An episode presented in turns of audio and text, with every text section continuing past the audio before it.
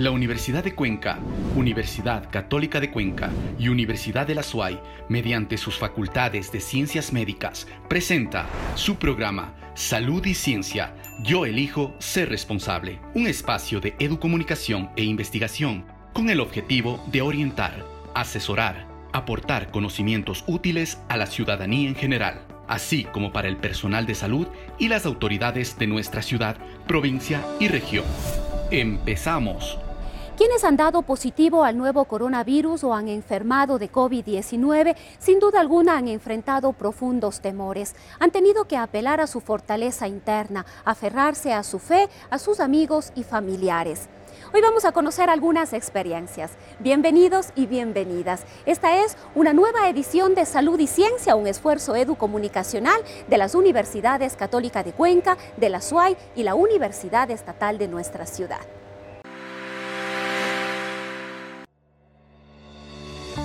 ¿Sabías que...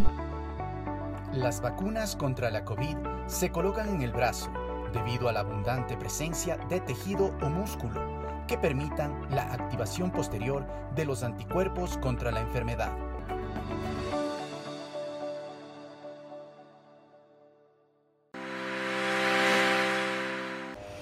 La mañana de hoy hemos querido compartir con ustedes algunos testimonios de profesionales de la salud que han enfrentado la enfermedad, pero también han tenido contacto con pacientes que han sufrido COVID-19. Les vamos a dar paso para conocer estas experiencias.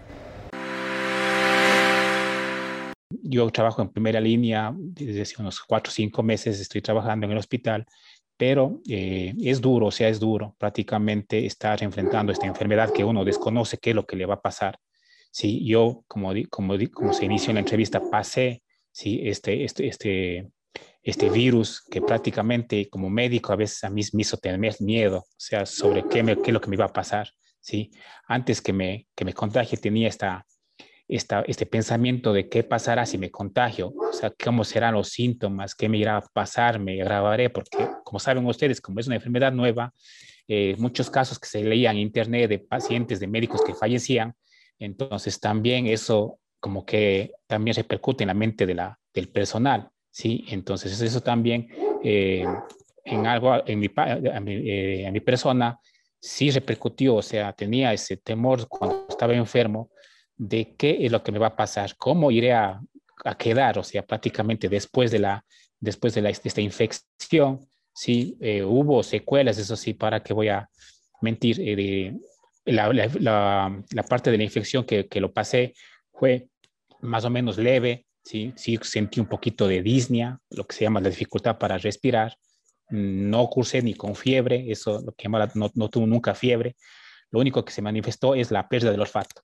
Es lo único que se me manifestó al inicio y posteriormente, ya después de algunos días, hubo un día que tuve disnea, pero de ahí prácticamente no, no pasó nada más.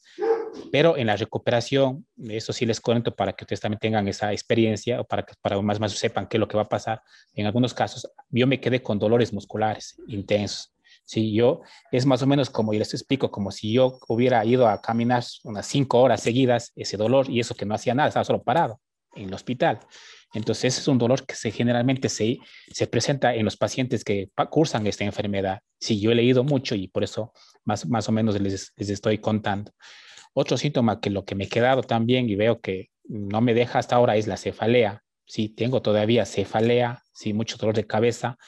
A veces me da hasta náuseas, eh, como algún alimento me sabe a, sabor de gasolina, ¿sí? Y eso, eso también es, o sea, no se siente los sabores, prácticamente yo no distingo los sabores del salado o de lo que es el, cada uno de los alimentos, no lo distingo, solamente siento que está dulce o siento que está salado, pero no sé qué alimento prácticamente estoy digeriendo, ¿sí? Entonces, eso también es otra cosa, ya aparte de mi olfato que todavía no se ha recuperado al 100%, ¿sí?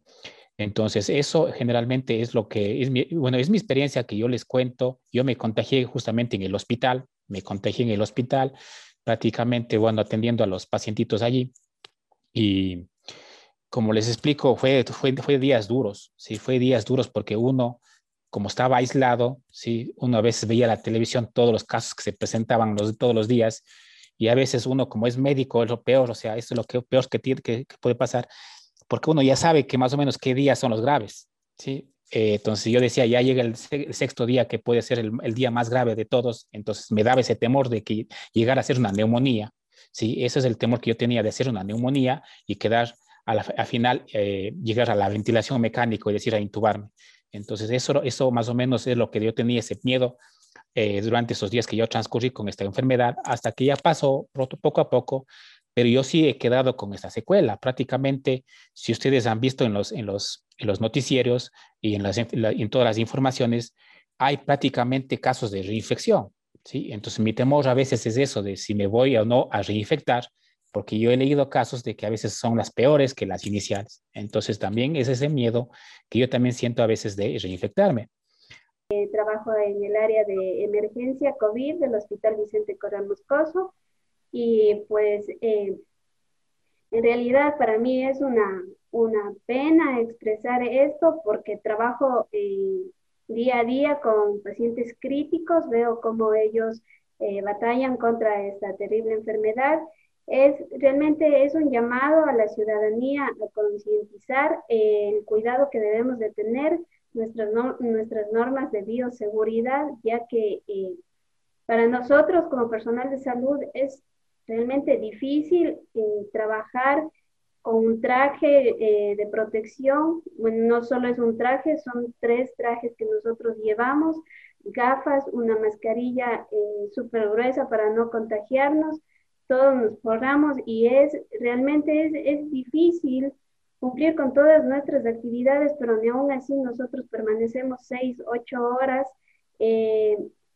con este traje eh, tratando de salvar vidas, salvando vidas. Es más, vemos que personas que, que son de, de, la tercera edad, tal vez que son eh, de 40, 40 años, 30 eh, años, que fallecen, pierden la vida por esta enfermedad.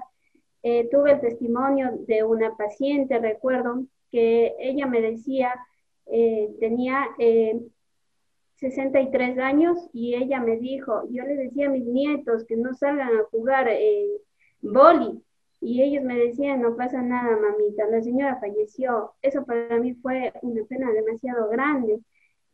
Sí, en el trabajo eh, tuve la experiencia de hace un mes más o menos eh, sufrir un contagio por esta enfermedad. Bueno, lo primero que se me pasó por la cabeza cuando, cuando tuve decaimiento, me dolían las articulaciones, me tenía un dolor de cabeza súper fuerte y me cansaba. Entonces, yo, yo caminaba, me cansaba. Entonces, bueno, más compañeros también se contagiaron y por ello yo me fui a hacer la prueba, me hicieron la prueba en el mismo hospital y salí positivo. Entonces, ese momento yo pensé, mi hijo, ¿qué voy a hacer con mi hijo? Es, es lo único que yo tengo, él, él me tiene a mí y vivimos solo los dos. Entonces yo decía, ¿y ahora qué voy a hacer? Y si me toca ir al área de cuidados intensivos, si es que me toca pelear con un ventilador como los pacientes, si es que no salgo de aquí, ¿qué va a pasar con mi hijo? Tiene ocho años. Entonces, entonces, eh, fue una pena demasiado grande para mí, dando gracias a Dios tuve a mi familia, quien me apoyó, me aislé. Eh, fue terrible estar sola prácticamente. Eh, yo, yo misma en mi enfermedad me tenía que levantar, me tenía que cocinar porque decía, si no como, ¿qué, ¿cómo voy a sobrevivir? Entonces, por mi hijo, por mi familia, yo quiero llamar a la ciudadanía a que se cuiden, a que a que cuidemos a nuestros seres más queridos. Dando gracias a Dios, vivía vivo solo con mi hijo y no vivo con mis padres, que quienes pueden contagiarse, quienes tal vez sufren de una presión arterial alta, sufren de una diabetes. Entonces, eh, pido que sigamos, que sigamos cuidándonos, que no salgamos, que, que salgamos solo lo necesario y más que nada eh, que cuidemos a nuestros seres queridos. Es terrible ver cómo, cómo familiares de nuestros amigos, familiares nuestros mismos, se van de una manera que, que, no debería, ¿no? Es una pena para mí ver a diario cómo los pacientes fallecen o cómo los pacientes salen de, de un ventilador, pero realmente sus pulmones u otros órganos vitales quedan afectados por esta enfermedad. Ya la vida no es igual, el COVID sigue y no sabemos hasta cuándo, no tenemos una fecha de caducidad prácticamente, no tenemos dos, tres meses para decir eh, esto va a parar. Eh, ha sido para mí un gusto eh, compartir mi experiencia y espero realmente que tomemos conciencia. Gracias. Y como cada semana vamos a tener un análisis del estado situacional de la COVID-19 tanto a nivel local como a nivel nacional. Y para ello le damos paso ya a nuestra compañera Jessica Buccelli. Ella está con el doctor Fray Martínez. Bienvenidos. Así es, Rosana, nos encontramos con el doctor Fray Martínez Reyes, quien hará un análisis de la COVID-19 en este nuestro programa número 30 de Salud y Ciencia. Doctor Fray, bienvenido. Muy buenos días.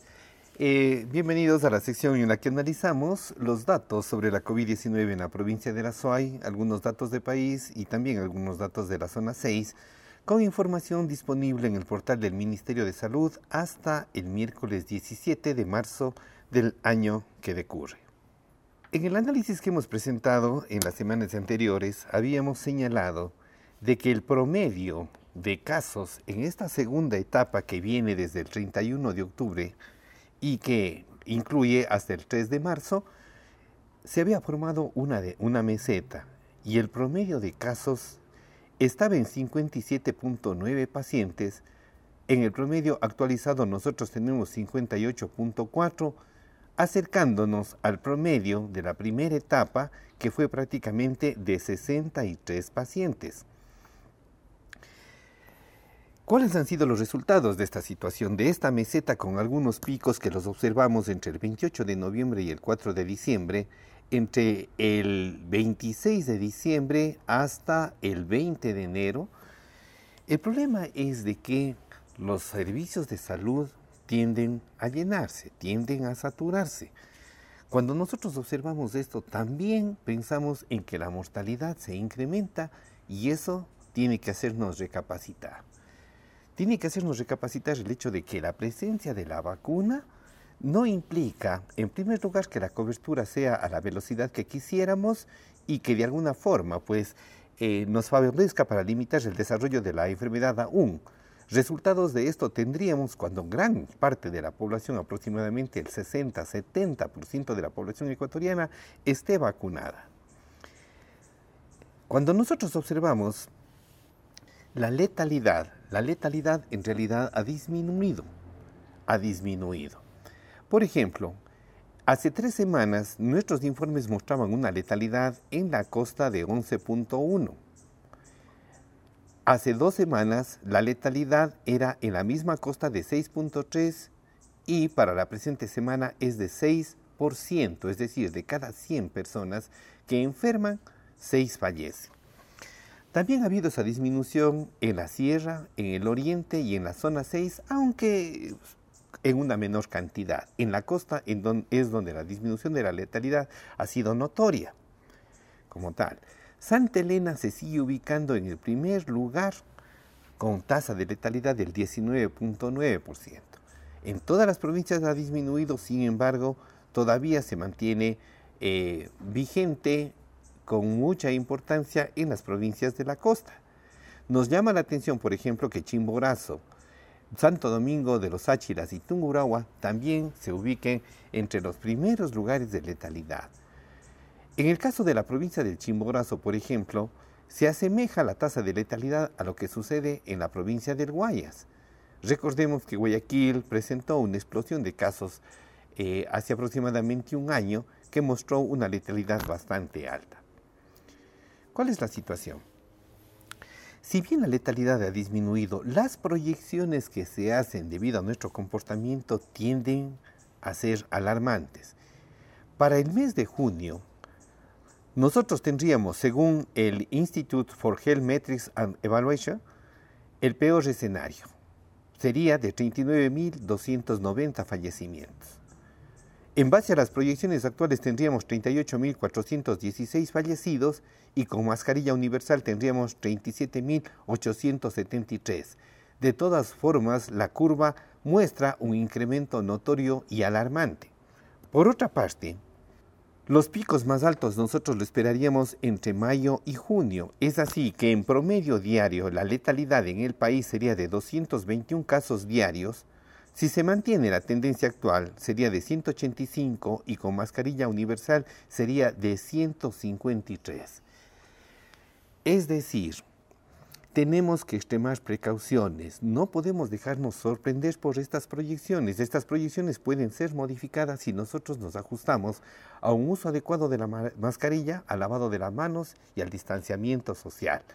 Por favor, ventilemos los espacios y comportémonos de forma adecuada para evitar picos y para evitar explosiones de casos y de fallecimientos. Muchas gracias.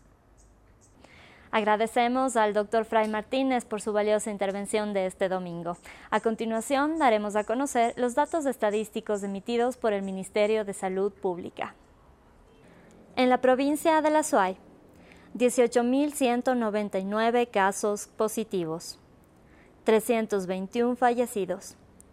A nivel nacional, 305.598 casos positivos, 263.164 casos recuperados.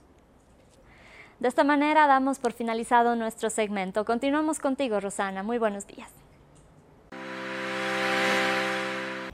Muchas gracias Jessica y con esto llegamos al final de la edición de este domingo de Salud y Ciencia. Recuerda que aunque esté en marcha la vacunación en todo el territorio nacional, es importante no relajar las medidas de bioseguridad, el uso correcto de la mascarilla, el lavado adecuado de las manos y el distanciamiento social. Recuerda que tú y yo decidimos ser responsables. Este es un esfuerzo de las universidades de Cuenca, de la SUAY y de la Universidad Católica de Cuenca. Puedes encontrar en todas nuestras plataformas digitales a través de Academia TV y también en la señal abierta de Radio Ondas Cañaris. Que tengan un excelente fin de semana. Tips y consejos. Reducir, reusar y reciclar. Tres consejos para cuidar el medio ambiente en tiempos de pandemia, debido al incremento en el consumo de agua, electricidad y generación de residuos.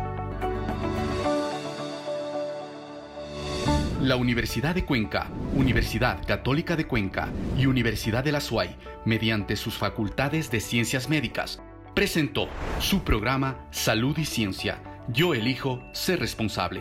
Un espacio de educomunicación e investigación con el objetivo de orientar, asesorar, aportar conocimientos útiles a la ciudadanía en general, así como para el personal de salud y las autoridades de nuestra ciudad provincia y región. Hasta una próxima oportunidad.